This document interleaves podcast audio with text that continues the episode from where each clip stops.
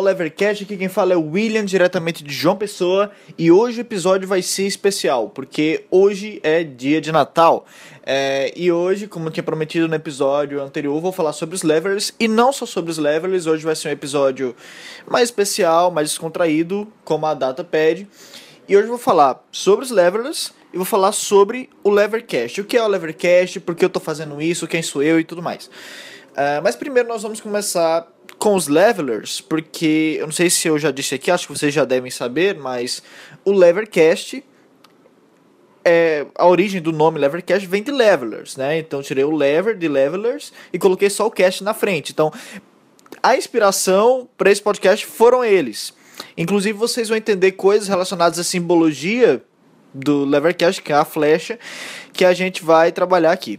Então, não perde aí que vamos entrar nesse contexto, vamos falar sobre os levelers, porque eles foram importantes e porque será que ninguém conhece eles, né? Então é isso aí, galera. Muito obrigado por vocês estarem ouvindo e fiquem aí de boa que vai começar mais um episódio de Levercast.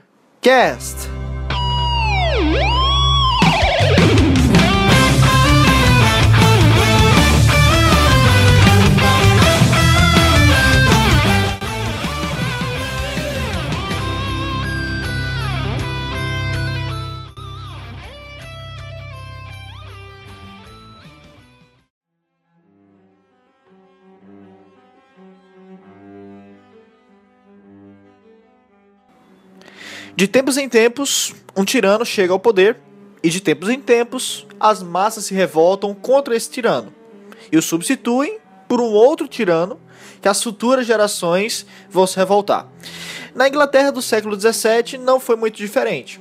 Após um longo processo de tensões entre o rei absolutista Carlos I, que você pode chamar também de Charles I, e o parlamento, que era liderado pelo Oliver Cromwell, o rei teve que fugir e o parlamento ganhou autoridade sobre a Inglaterra. Esse foi um evento que foi conhecido como a Guerra Civil Inglesa. Né? Enquanto algumas pessoas respiravam aliviadas pela saída do poder, que era um rei absolutista, inclusive, algumas outras pessoas viam com ceticismo os caminhos pelos quais a Inglaterra iria tomar a partir desse momento. Né? Então você tinha um rei que era despótico, foi tirado pelo parlamento e pelo exército, só que agora estavam numa situação de certo, o que vem agora em seguida, né?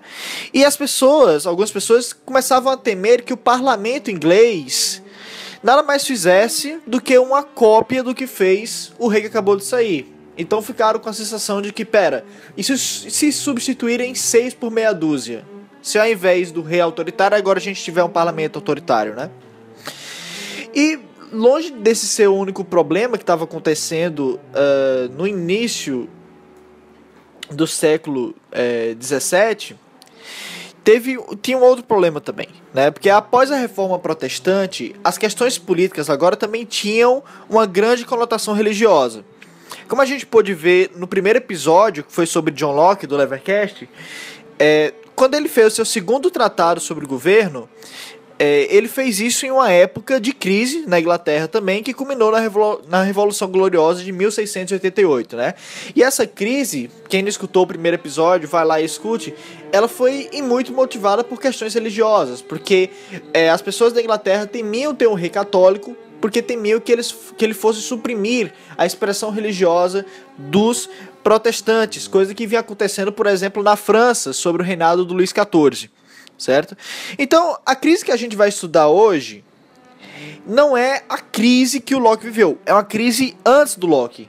Se lembre que a gente começou o episódio de Loki falando sobre o rei Carlos II. Aqui a gente está em Carlos I. O que aconteceu foi o seguinte: o Carlos I fez besteira, ele foi tirado do governo, foi executado pelas forças revolucionárias parlamentares, e aí teve um período na Inglaterra de república parlamentarista sob o domínio do Cromwell. Depois voltou a monarquia com Carlos II, herdeiro de Carlos I. Depois veio o James, é, que foi que fugiu. Depois veio o Orange, que foi a Revolução Gloriosa. Então a gente está aqui em Carlos I, longe de Locke. Mas é interessante é, o que a gente vai falar hoje, porque a gente vai ver que antes mesmo de Locke havia um grupo que estava efetivamente promovendo várias das ideias de Locke. E não eram poucas ideias, não. É basicamente, vocês vão ver, é como se fosse uma, é, um, um, rascunho da teoria política de John Locke. Então, é, a crise que a gente vai estudar nesse episódio, ela veio bem antes de Locke, assim como o grupo que a gente vai estudar, os Levelers, né, dos quais o nome desse podcast, como eu já falei, é inspirado. Bom, quem foram os Levelers? Né? Os Levelers, eles foram um grupo que precederam Locke e que foram importantes para um outro período da história que foi a Guerra Civil Inglesa, que é isso que eu estava falando para vocês. É, e com o advento das novas formas de publicação, né, você tem a prensa e tal, é, o conhecimento começou a ser descentralizado. Você tem que antes o conhecimento na Inglaterra ele era feito para as elites as elites da, da igreja, era tudo em latim, só quem sabia latim conseguia ler. Então, quando começou a revolução da imprensa, as pessoas começaram a ter mais acesso a esse conhecimento que ficava na elite e também a conseguir produzir novo material com maior facilidade. E foi nesse contexto que surgiu os levelers. Os levelers eram panfletários, então eles é, começaram a imprimir vários e vários e vários é, panfletos e documentos espalhando as suas ideias, certo? Da mesma forma que eu, né, embora não faça panfleto, estou aqui espalhando minhas ideias no podcast, uma forma mais moderna, é, que felizmente hoje nós temos. Então, eles faziam lá o que basicamente eu faço hoje, nossa, que modéstia, não? Mas, obviamente, por uma causa muito, muito importante, muito ali na cara deles, né?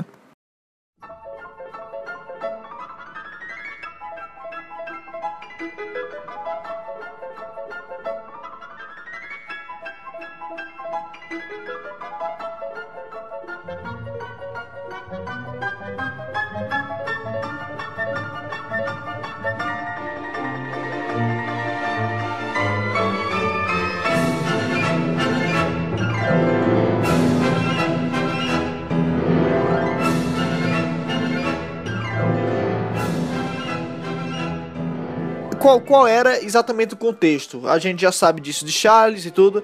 Agora vamos para o contexto religioso, né? O Cromwell, ele era puritano e nesse período de transição entre o reinado, entre o reinado de Carlos I e o parlamento, quando ainda havia essa tensão entre o reinado de Carlos I e o parlamento, o que aconteceu é que as pessoas não sabiam exatamente como ficaria a igreja. Se a igreja ela ficaria católica, mas com, com bispos, uma espécie, um bicho diferente de catolicismo, que era como queria o rei Carlos I. Teve até uma questão da guerra dos bispos aí, que vocês podem pesquisar na Wikipedia, não vou entrar em muitos detalhes aqui. Ou se a igreja se tornaria uma igreja protestante batista calvinista sobre o, uh, o domínio do Cromwell e, e, do parlamento. Então você tem um período aí de tensão, você tem um período de uh, tensão religiosa e tensão política. E foi justamente nesse período que surgiu os Leverless, certo?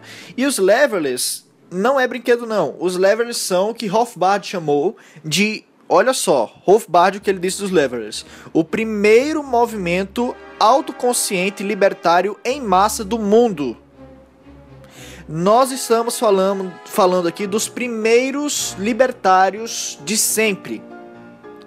Porque a maioria das pessoas nunca ouviram falar desses caras. Eu não vi é, muito artigo dos Levelers, nem vi um. Se alguém souber de algum um artigo dos Levelers no Mises Brasil, por favor me mande. Porque eu não vi nenhum artigo sobre os levels no Mises Brasil, mas achei outros sites aí é, pela internet. Né? Embora Hofbard ele reconheça o grupo dessa forma, infelizmente muitos historiadores eles vieram erroneamente a colocar os levels como proto-socialistas ou então democratas igualitários. E não é incomum os socialistas tentarem fazer esse tipo de jogo de roubar coisas, né? Eles também roubaram o título liberal lá nos Estados Unidos e agora lá eles se chamam liberals. Aqui parece que eles querem roubar os grupos libertários também para dizer que é socialista. Mas como a gente vai ver aqui, não é. É, vamos dar espaço aqui para o Hofbard falar um pouco mais sobre os levelers. É, eu vou fazer uma citação aqui do Hofbard. Hofbard diz o seguinte: os levelers, abre aspas, trabalharam uma remarcável e consistente doutrina libertária, trazendo os direitos de autopropriedade, propriedade privada, liberdade religiosa para o indivíduo e mínima interferência governamental na sociedade. Os direitos de cada indivíduo à sua pessoa e propriedade, ainda mais, eram naturais. Isso é, eles eram derivados da natureza do homem e do universo, e, portanto, não eram dependentes e nem poderiam ser anulados pelo governo. E como a economia era escassamente o foco principal dos levelers, sua aderência a uma economia de livre mercado era uma simples derivação das suas ideias sobre a liberdade e os direitos da propriedade privada. Fecha aspas. Parece ser um grupo bastante interessante para estar em, é, nos anos de 1600, não? 1640. Vamos continuar então. Né? Os levelers, eles foram grandes defensores da liberdade econômica, né? E eles justificavam essa liberdade sobre bases justnaturalistas, né? Agora vamos dar nome aos bois. Os levelers eram liderados principalmente por três caras: John Lilburn, Richard Overton e William Volvin. William Volvin. W-A-L-W-Y-N tá? E eles propuseram também uma nova constituição para a Inglaterra nesse período de crise e mudanças, certo? Então, você tinha o rei fugindo, você tinha um exército dominando, não sabia o que ia acontecer, se ia chegar ao parlamento, como é que ia ser. Então, eles disseram: vamos botar ordem aqui, vamos gerar uma constituição. Também para garantir que o parlamento quando ele vier, ele não faça as mesmas burradas e despotismos que fez o rei. Então eles bolaram lá, é bem interessante a constituição dele, se chama é, Um Acordo do Povo Livre da Inglaterra. É muito bacana, embora não tenha se tornado a Constituição Inglesa. É, e, embora né, eles não tenham conseguido muitos resultados práticos ou tenha tido uma grande importância na história do mundo prática, é, o que importa é que as ideias que eles colocaram na mesa, elas foram pioneiras, foram originais, influenciaram caras como Thomas Jefferson, que foi um o pai fundador dos Estados Unidos. É, tem um autor até que eu esqueci o nome que chamou ele de o cara do milênio. E antecipou ideias de John Locke até de John Stuart Mill, os Levelers certo? Então, sobre a influência deles em, em Thomas Jefferson, o David Boas ele escreve o seguinte é, sobre o Thomas Jefferson, né? Sua influência dos Levelers e de John Locke é óbvia. Jefferson sucintamente faz três pontos: que as pessoas possuem direitos naturais, que o propósito do governo é proteger esses direitos e que o governo exceder seu próprio propósito se o governo exceder seu próprio propósito, as pessoas possuem o direito de alterá-lo ou aboli-lo. Fecha aspas. David Boas sobre a influência dos Levelers em Thomas Jefferson. E sobre Locke, Hofbard ele fala da influência dos Levelers, dos levelers em Locke. Né? Abre aspas. Isso Hofbard fala no livro dele, uma perspectiva austríaca sobre a história do pensamento econômico. Infelizmente não tem português, vocês acham apenas inglês no site do Mises Institute. Afinal, vai ter vários links aqui embaixo sobre tudo isso, tá bom, gente? Abre aspas. O professor Ashcraft também mostra como Locke e Shaftesbury, é, o conde de Shaftesbury, eu mencionei ele no primeiro episódio sobre Locke, vão lá. Uh, vou recomeçar aqui, abre aspas. O professor Ashcraft também mostra como Locke e Shaftesbury começaram a construir, mesmo conscientemente, o movimento neo-leveler, elaborando doutrinas muito similares àquelas dos levelers. Toda a estrutura de pensamento de Locke, em seus dois tratados sobre o governo, escritos em 1681 1682, sendo um esquema para justificar a Revolução Whig que vinha acontecendo contra os Stuarts, foi uma elaboração e desenvolvimento criativo da doutrina Leveler. É, os princípios de autopertencimento ou autopropriedade, o direito deduzido à propriedade e livre troca, e a justificativa do governo como um aparelho para proteger tais direitos, e o direito de acabar com o governo que viola ou se torna destrutivo a esses fins. Um dos líderes dos Levelers, o Major John Wildman, era até próximo de Locke e Shaftesbury durante os anos de 1680. Fecha aspas. Então você vê a influência que esses caras tiveram né, em Locke. Que, nossa, se a gente for pegar o tanto de gente que Locke influenciou, a gente não acaba de citar a lista. É... Por que ninguém conhece esses caras?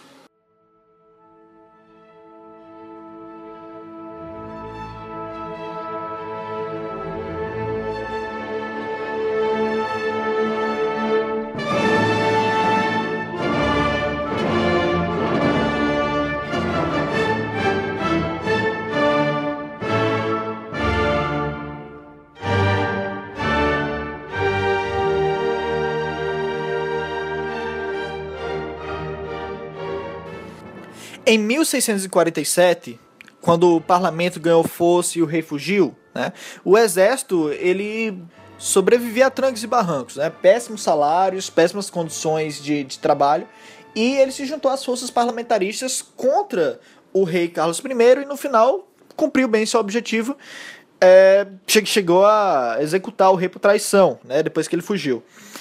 E é, uma coisa interessante é o seguinte, que ainda em 1647, o Conselho do Exército ele se reuniu para discutir algumas propostas para é, uma ponte do futuro da Inglaterra, mas na verdade era um documento que era redigido pelos Levelers, e esse documento se chamava Um Acordo do Povo Livre da Inglaterra. E esse documento tinha as propostas dos Levelers e tinha, na verdade, uma enumeração de leis. Era uma constituição que os Levelers estavam entregando nas mãos dos caras para criar uma nova Inglaterra. Então, é, esse documento, o Acordo do Povo Livre da Inglaterra, ele teve três versões. A última foi em 1649, né? E nesse documento, os Levelers defendiam muitas causas liberais, né, como uma maior extensão do sufrágio, uma, iguali uma igualdade perante a lei e a tolerância religiosa. Lembrando que tolerância religiosa, inclusive para os católicos. Lembrando que a Inglaterra sempre teve um negócio assim, um católico muito ruim nessa época. É... E outras bandeiras do, do grupo, né, dos Levelers, era o ativismo anti-monopólios, anti-privilégios industriais e comerciais, sejam esses profissionais, como o monopólio dos advogados, esse tipo de regulação. Ah, você tem que ter a OAB para advogar. Eu também acho isso uma grande besteira. É... Eles eram contra também os monopólios comerciais, como o dos mercantes, eles queriam uma reforma parlamentar que proibisse a reeleição, porque eles não queriam que ficasse criando político de carreira, é, que tivesse uma quantidade de parlamentares proporcional à população, que matérias relacionadas à religião não fossem alvo de leis coercitivas, que as leis deveriam ser igualmente aplicadas a todos. Eles eram contra a pena de morte, menos para os assassinos, é, eles eram contra forças armadas perenes. Eles acreditam que as forças armadas só deveriam ser convocadas em, em períodos de guerra. Não tem para que você ficar mantendo a força armada para sempre. E eles eram também contra a conscrição, que é você é, ser obrigado a servir as forças armadas em tempo de guerra, alguma coisa do tipo. Inclusive, gente, isso é uma coisa que aqui no Brasil tem, mas saibam vocês que na maior parte do mundo não existe isso. Inclusive nos Estados Unidos não tem. Quando teve a guerra do Iraque, é, o Bush tentou passar, tentou, tentou fazer lá com o Congresso que tivesse conscrição, mas não conseguiu. É, e, mas agora imagine você em 1647, em meio de um mercantilismo, onde é uma economia praticamente baseada em torno da autoridade do rei, em pilhagem, em protecionismo, em invasão de terras e colonialismo, você dizer a gente é contra a conscrição. Ninguém deve ser obrigado a servir o exército se o Estado quiser. Meu amigo, meu amigo, a gente está falando de gente realmente revolucionária aqui, tá? É, eles eram contra uma corte de justiça central, devia ter corte de justiça descentralizadas em cada, em cada comunidade. Eles eram contra a, domina, a dominação da Irlanda pela Inglaterra, contra colonialismo. Lembrando que a colonização da Irlanda pela Inglaterra vai é, lá na frente gerar uma grande fome irlandesa que é, os caras contra o livre mercado costumam colocar na conta do livre mercado, mas na verdade é culpa da Inglaterra e também da lei dos cereais, temas para próximos episódios. Eles eram contra isso, enfim. E eles eram contra o comunismo.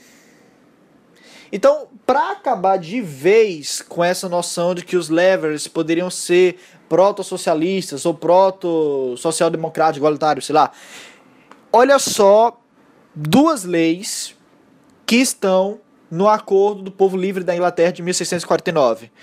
Primeiro, a lei do livre mercado, que diz o seguinte: não está, não deve estar no poder dos representantes continuar a fazer qualquer leis para evitar ou para restringir é, nenhuma pessoa de comercializar ou fazer mercado entre qualquer lugar além dos mares com qualquer nação que queira comerciar. Ou seja, está defendendo a liberdade de comércio aqui. Gente, isso é 1649. Isso é antes de Locke, antes de Adam Smith, antes de David Ricardo. Isso é antes dessa galera toda. Esses caras aqui são pioneiros. Sério mesmo. É... E fazendo isso na época de mercantilismo, repito. Outra lei aqui que eles colocaram. É, abre aspas. Nós, portanto, concordamos e declaramos que não deve estar no poder de nenhum representante, em nenhuma circunstância, de render ou dar ou tirar qualquer parte desse acordo, destruir propriedade ou tornar todas as coisas comuns sob pena de morte por traição. Ou seja, simplesmente disse, ó, se você tentar o comunismo, você vai ser morto por traição. E é, olha o naipe deles. Eles são o primeiro grupo libertário da história. É, e eles defendiam que o poder do governo deve vir voluntariamente das pessoas e que o governo não pode possuir nenhum poder, nem a menos nem a mais, que o poder que os seus cidadãos lhe deram. Agora vocês já estão começando a perceber aqui a proximidade com Locke, né? Olha só, vou abrir aspas aqui para eles, certo? É... Pronto. É, esse aqui é, provém de um texto. Deixa eu pegar aqui o texto para vocês, vou dizer até o nome. É... Vamos lá. O nome é A Remonstrance of Many Thousands of Citizens. É, bom, vai estar tá tudo embaixo. Eu vou fazer o seguinte: quando terminar esse episódio, eu vou escutar ele de novo e vou de tempo em tempo pegando os links que eu preciso colocar e o tempo do áudio em que eu tô citando esses links. Isso vai demorar um pouquinho, não vai estar tá no ar assim que eu postar o podcast, mas é, até amanhã entra todos os links que vocês precisam, tá bom? Então, fica aí. Então, abre aspas aqui para os levelers. Nós estamos bem seguros e não se pode esquecer que a causa de nós escolhermos vocês para serem nossos parlamentares foi para nos livrar de todo tipo de escravidão e para preservar o bem comum em paz e felicidade. Por efeito, portanto, nós te possessamos com o mesmo direito que há em nós mesmos para nós mesmos para fazer o mesmo. Nós poderíamos ter feito isso nós mesmos sem vocês, se nós achássemos isso conveniente.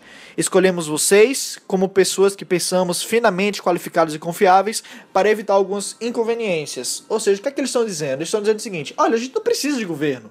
Se a gente quisesse, a gente podia fazer tudo que o governo faz. Se a gente achasse isso conveniente. Mas teria algumas inconveniências. Eu tenho coisa para fazer, eu trabalho, tenho, tenho um filho para criar. Então tome esse poder aqui é o poder meu que eu, dele que eu delego a você. Você não pode fazer nada mais do que eu poderia. E eu confio esse meu poder a você e você pode governar. Então é essa a doutrina. E aí, sobre essas bases também que Locke vai basear sua filosofia política. E eles continuam é, nesse documento. Abre aspas. Nós somos seus diretores e vocês são nossos agentes. Isso é uma verdade com a qual vocês nada podem senão compreender. Por isso, se vocês ou quaisquer outros quiserem assumir ou exercitar qualquer poder que não é derivado da nossa confiança ou escolha, esse poder não é menos que uma usurpação e uma opressão da qual nós esperamos ser libertos em qualquer lugar que o achamos, em qualquer lugar que o achemos. Esta sendo completamente inconsistente com a natureza da justa liberdade, a qual nós muito bem entendemos, fecha aspas. E para encerrar um último trecho aqui, abre aspas. Se reis quiserem provar-se magistrados legítimos, eles devem provar que são, por uma derivação legal de suas autoridades, que deve vir da confiança voluntária das pessoas. Então, o caso é o mesmo com eles, tal como entre as pessoas e você. Eles, como você, tendo posse de não mais poder do que as pessoas justamente confiam. Então, soberania dos indivíduos, soberania da população em cima do governo, certo? Uh, e sobre a conscrição, eu vou ler o texto aqui em que eles falam da, da conscrição. É, na verdade, isso aqui quem falou foi o Valwin. Valwin e o Overton. Abre aspas. Nós vos suplicamos que consideres a diferença que existe entre ligar um homem a um remo como um escravo baleeiro de um navio na Turquia ou Argélia e pressionar os homens a se vir na tua guerra. Para surpreender um homem de repente, forçar chamá-lo de onde ele viveu confortavelmente, de um bom comércio, de seus queridos pais, esposa ou filhos, contra a inclinação e disposição, para lutar por uma causa que ele não entende e em companhia de tais como ele. Não tendo condições para comer, por um salário que não lhe dará sustento, e se ele viver, voltar a um comércio perdido ou em mendicância, ou não muito melhor.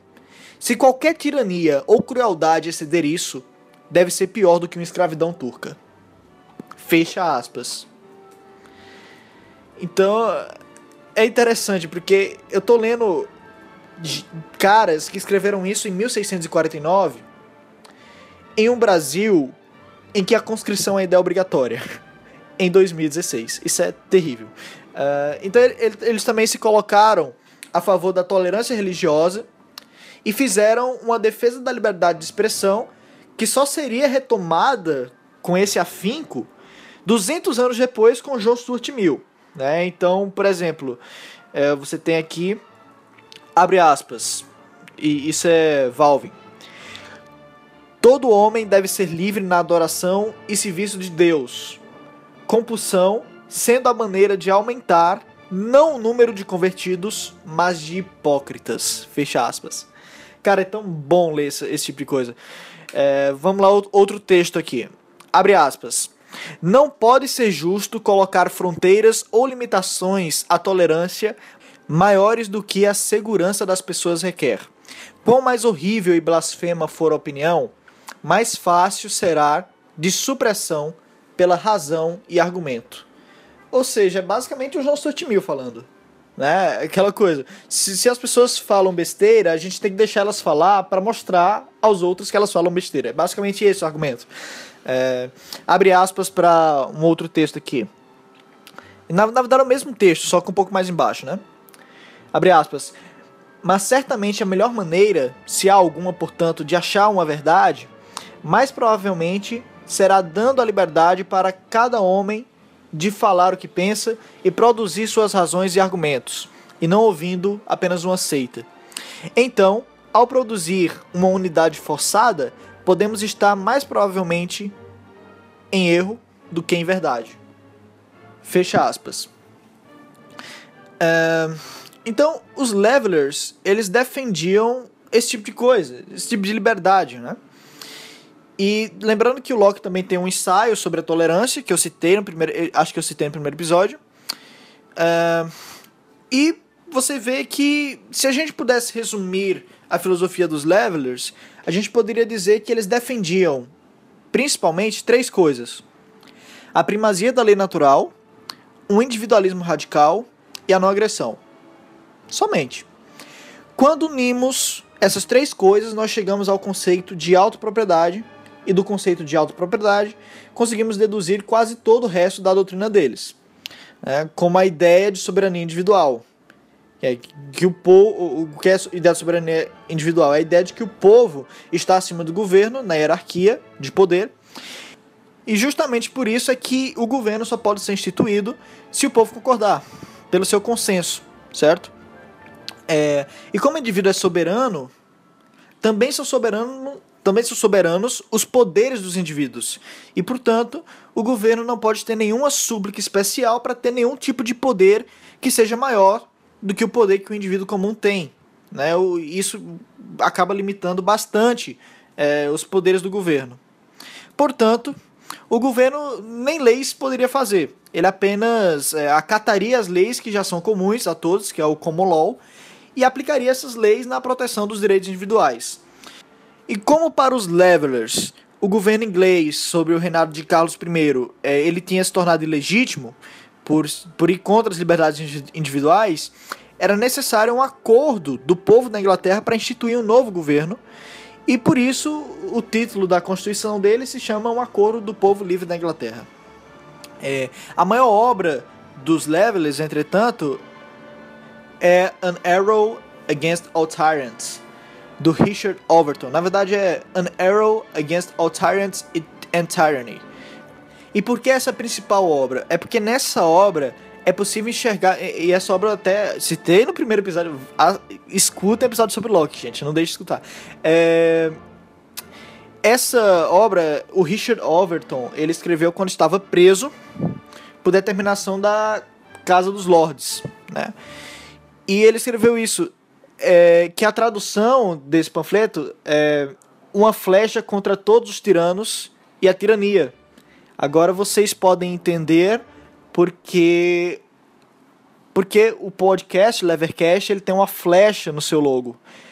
É justamente referência a esse texto, An Arrow Against All Tyrants, né?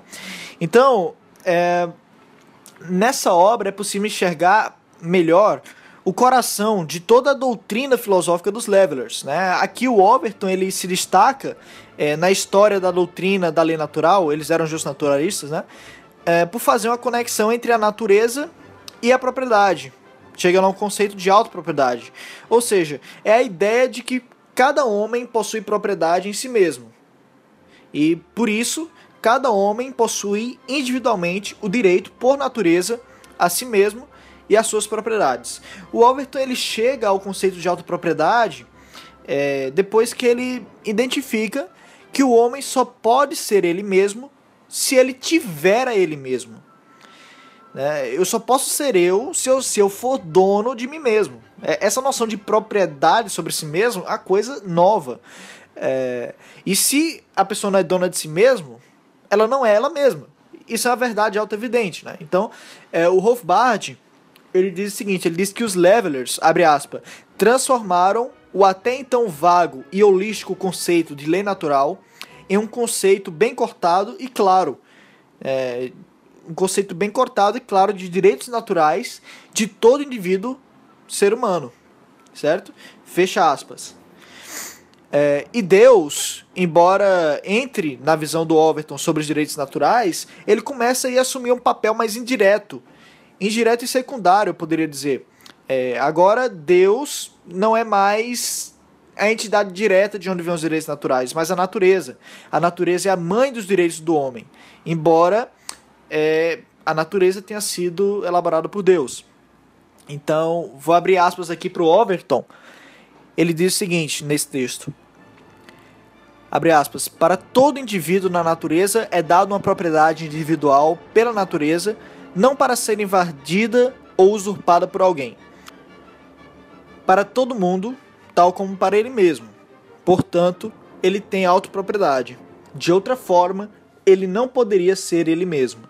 E disso ninguém pode presumir depravar alguém sem que haja uma violação expressa e afronta aos mesmos princípios da natureza e às regras de equidade e justiça entre homem e homem. O meu e o teu não podem ser, exceto meus e teus. Nenhum homem tem o poder sobre os meus direitos e liberdades, e eu não tenho sobre os de nenhum homem. Eu posso ser um indivíduo, aproveitar a mim mesmo e a minha autopropriedade, e posso dar direito a mim mesmo não mais do que a mim mesmo, ou presumir mais do que isso. Se eu fizer, eu sou um invasor dos direitos de outro homem, aos quais eu não tenho direito.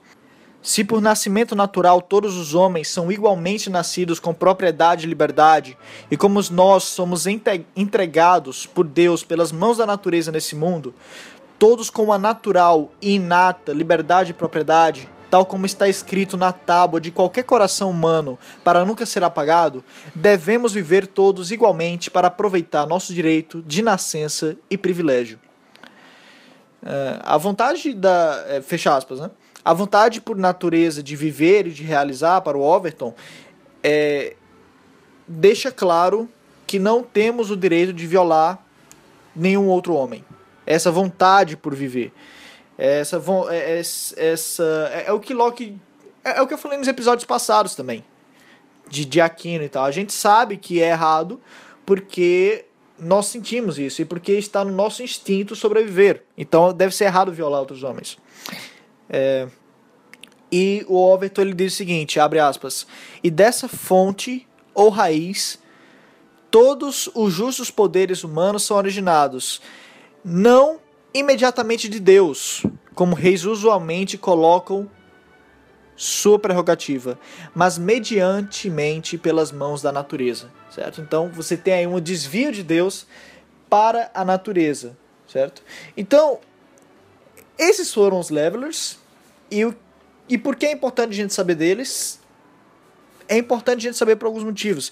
É, eu diria que os dois principais motivos para a gente saber dele é a, é a gente saber as influências que os grandes pensadores é, tiveram. Por exemplo, a gente sabe que os Levelers influ influenciaram Jefferson e o, e o Adams também, o outro presente. É, o, e um outro motivo é herança histórica. A gente saber que o libertarianismo não é uma coisa que nasceu ontem. O libertarianismo ele está ele possui heranças históricas e a gente tem que reconhecer essas heranças e se orgulhar disso. Então esses foram os levelers e é para eles que o meu podcast ele é dedicado e por isso que leva o nome deles. Agora vamos falar um pouquinho sobre o podcast, vamos fazer um meta episódio aqui, um episódio sobre episódios, né? Então, galera, é, eu já estou fazendo esse podcast há algum tempo, como vocês podem ver. É, qual é a ideia do podcast? O que exatamente eu estou fazendo, porque eu estou fazendo isso? Bom, eu estou fazendo esse podcast primeiramente porque ele me ajuda a estudar. Quando eu faço um cronograma, tipo, fazer uma rotina aqui, é, eu, eu tô me comprometendo com vocês. A verdade é essa. Eu tô me comprometendo com vocês. E tem a, até pessoas que estão fazendo doações pro Levercast. Eu, eu agradeço muito. É muito bom receber o carinho e é, toda essa, essa força. É, e isso me dá a energia que eu preciso para não parar de estudar e para aprofundar meus conhecimentos sobre essa doutrina liberal libertária que é maravilhosa, que infelizmente não é estudada. Então, é, você sai do ensino médio, chega no ensino superior e a gente sabe tudo é, sobre socialismo, sobre marxismo, ouviu falar da escola de Frankfurt, é, fala sobre Durkheim. Quando a gente. E o liberalismo? Quais são a, de onde é que vem? Locke. Vamos falar sobre John Stuart Mill, sobre Jeremy Bentham. Vamos, vamos falar sobre esses caras todos, cara. A gente precisa entender algumas coisas. A gente precisa entender que o liberalismo ele é uma doutrina que possui uma rica, uma rica, é, uma rica herança histórica. A gente precisa entender que o liberalismo ele tem seu caráter revolucionário, que não é coisa da esquerda. A gente precisa entender que o liberalismo ele está aberto a discussões de pautas sociais. A gente precisa tirar o monopólio da esquerda de muitas coisas.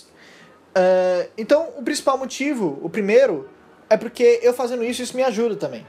E eu tendo que passar o conhecimento para vocês, tem aquele ditado que quem ensina aprende duas vezes, né? Então eu aprendo duas vezes. Então, o primeiro é porque me é útil, bastante útil, na verdade. Uh, agora, tem outros motivos, obviamente. Um outro motivo que é muito importante para mim é ajudar aqueles que não chegaram ainda onde eu tô em estudo, né? Então, um dia eu já fui completamente ignorante sobre liberalismo, eu não sabia nem quem era Adam Smith. E acredite ou não, não faz muito tempo desse dia, acho que uns dois anos atrás, eu não sabia. Uh, então é, é importante para mim, é, é, aquela coisa, você não precisa chegar no final da escada para ajudar uma pessoa que está no degrau abaixo a subir um degrau acima. Então eu posso ajudar as outras pessoas, mesmo que eu ainda esteja aprendendo sobre esse assunto. É, um terceiro motivo é o seguinte: eu percebi que na internet você tem vários é, canais libertários e tal para falar sobre assuntos do momento, mas você tem poucos para dar teoria. E os que dão a teoria normalmente também se focam muito, muito, muito na escola austríaca e só.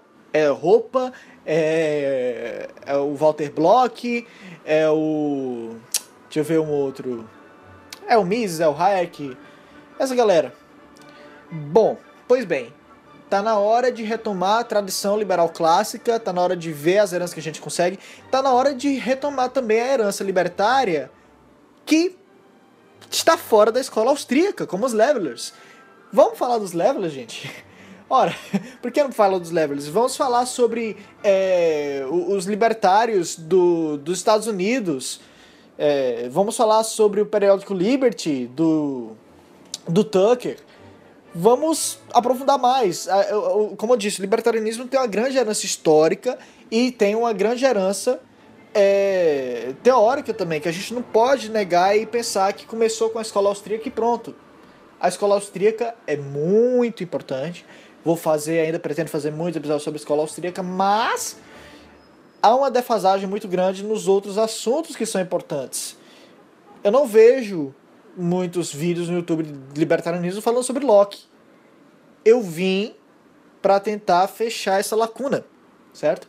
É, e também o que eu percebi também é que também, ops, tanto também, né? Parado também. Uh, tem poucos podcasts sobre liberalismo e tava na hora de ter mais um. E um que fosse continuado, porque os que tem sobre liberalismo, tirando o Instituto Mises Brasil, né?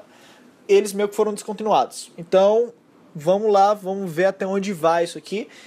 Uh, então é isso. Muito obrigado pelo apoio de vocês, por terem escutado tudo aqui. Feliz Natal, feliz Ano Novo a todos. E a gente continua, né, no próximo. Próximo ano? É, a gente continua no próximo ano com mais Levercast, tá bom? Valeu, galera. Muito obrigado. Falou!